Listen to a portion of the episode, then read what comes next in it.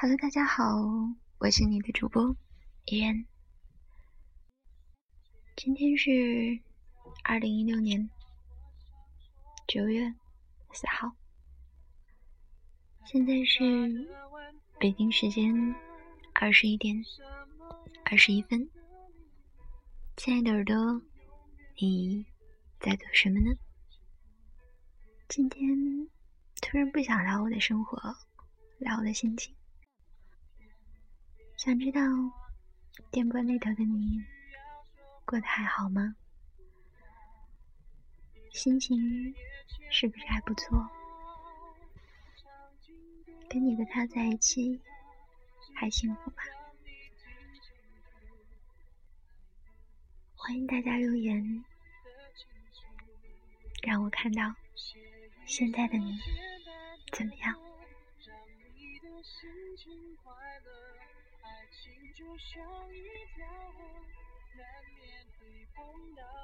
今天送给大家文章的题目名字叫做《我爱你》，是最 low 的一句话。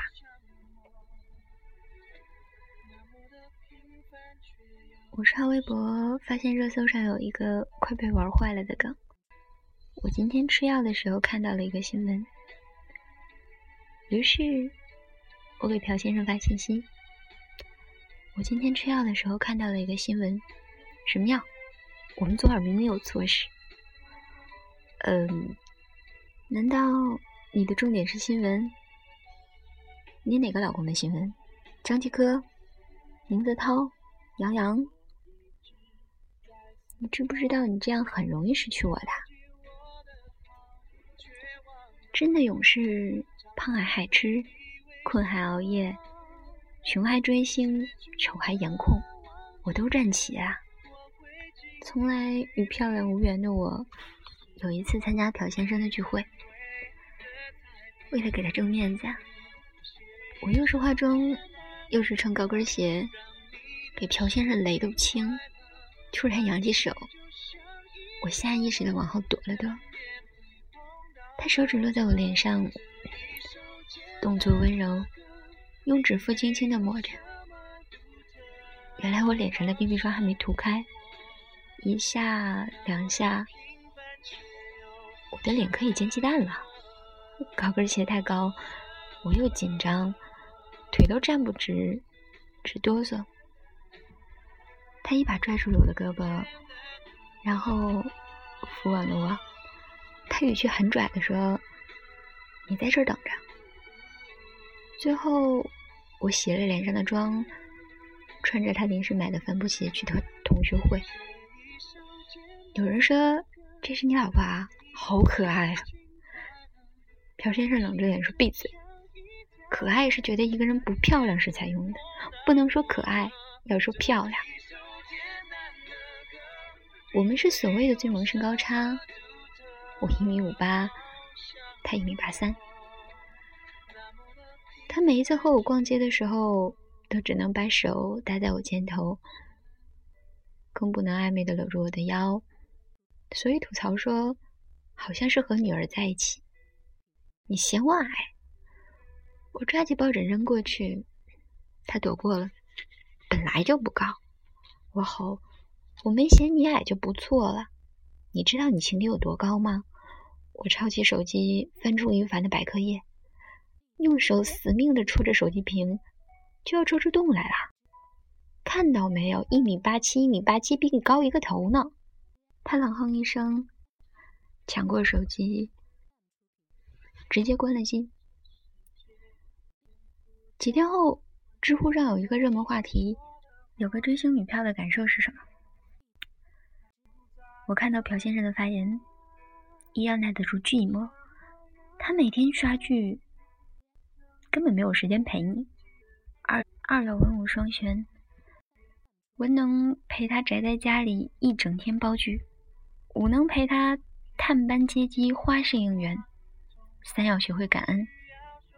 天天追那些颜值逆天的人，能看上相貌平平的你，请知足，谢谢。啪啪啪，脸被打肿了吧？我闺蜜卷心酱的男友是法国人。卷心酱在法国蓝带厨艺学院学习甜点时认识了他。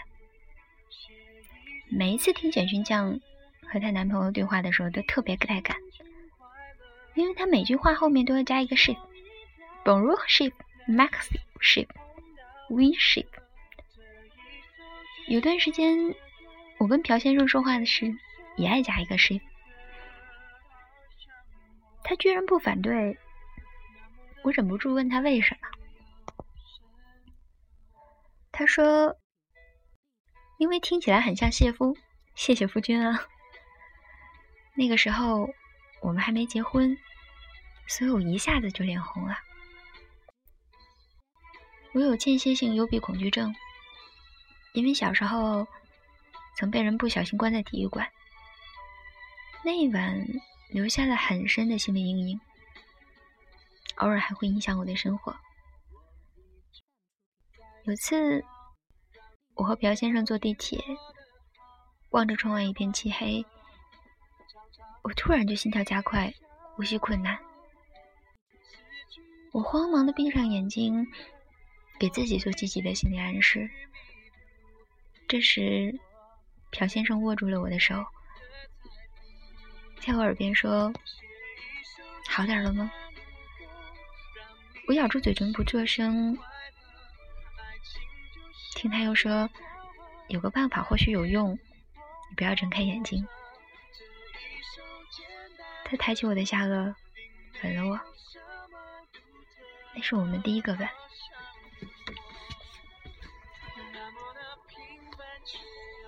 放小长假。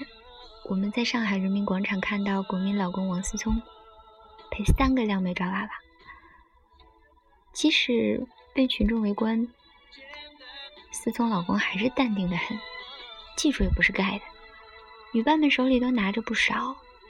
我跟朴先生说：“机会难得，我上去跟他合个影吧，你帮我拍。”朴先生说：“那我要和三个妹子合影，你帮我拍。”心塞。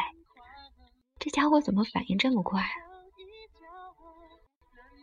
朴先生高三时宿舍附近工地夜晚违规施工，他失眠导致神经衰弱，最终高考失利。那年夏天，电话查询高考成绩后，他一个人蹲在庭院种植的蔬菜旁，用一根树枝拨着地上的泥土。他看着蚂蚁、蚯蚓和蜗牛，不吃不喝，过了一整天。我一直都没有哭，可是后来，我妈抱着我说了一句“没关系”，我一下子就落泪了。然后就是漫长的高四，那时他听的最多的是。马克西姆的《出埃及记》。复读生的时候的同桌，一个瘦小的女生，每一次做数学试卷，她都会哭。他一边哭一边的小声的念着：“数学是我的爱人，数学是我的宝贝。”后来，他考上了复旦。我忍不住说：“其实高考并不是唯一的出路。”可是高考是唯一一次不拼爹不看脸的竞争。可是你明明可以靠脸吃饭，偏偏还要靠才华、靠努力。你让那些没颜值又没才华的人、不肯努力的人怎么活着？原来你还挺有自知之明的。渡边淳一说：“征服男人就得对他好。”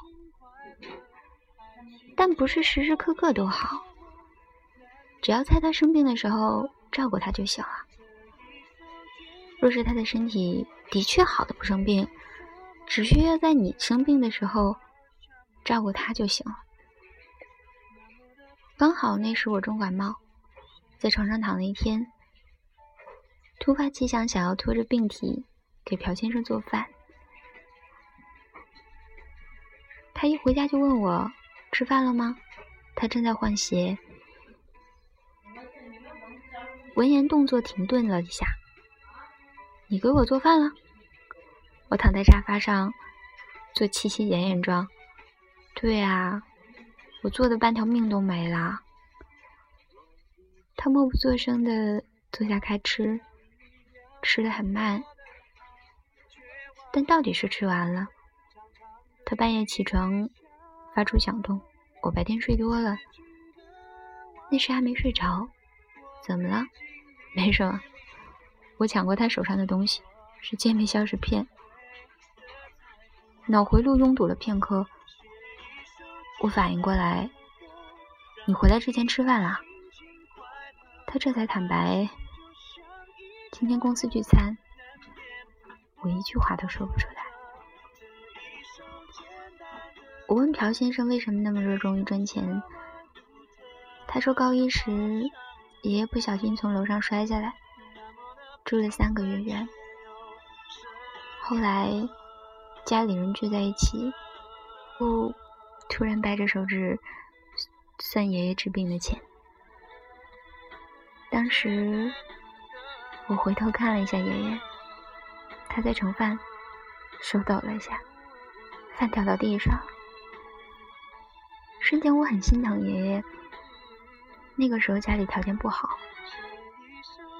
这种难过又无奈的事情，我不想再发生。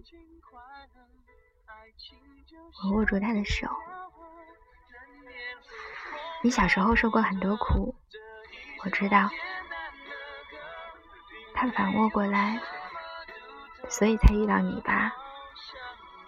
虽然我总是嘲笑他满身的铜臭味儿，但当我工作屡屡碰壁时，他郑重其事的对我说：“如果你不想过朝九晚五的生活，你可以做一个自由的撰稿人，我养你。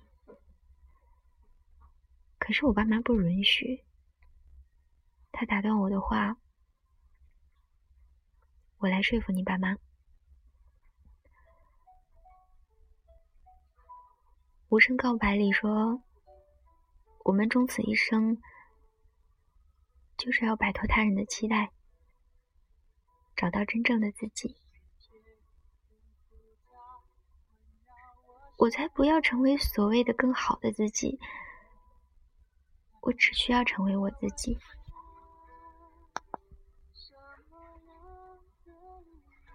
不管这个自己被外界评判成什么样，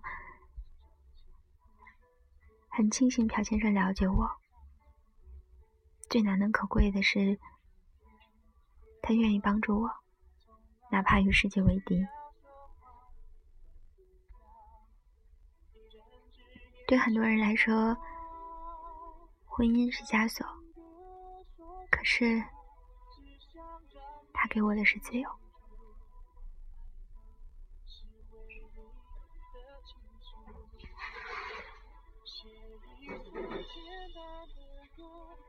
夜深了，我是你的主播，晚安，好梦，我们下期见。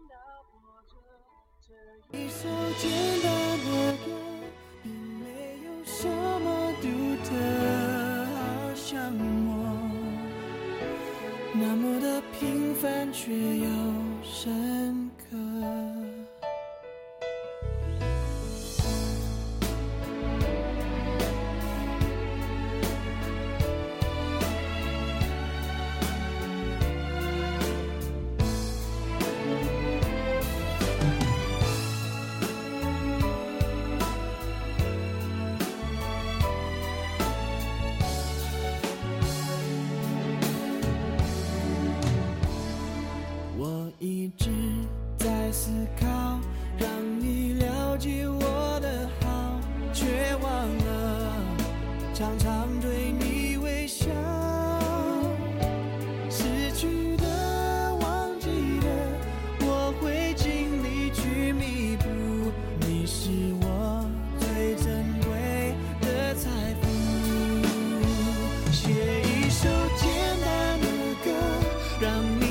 心情。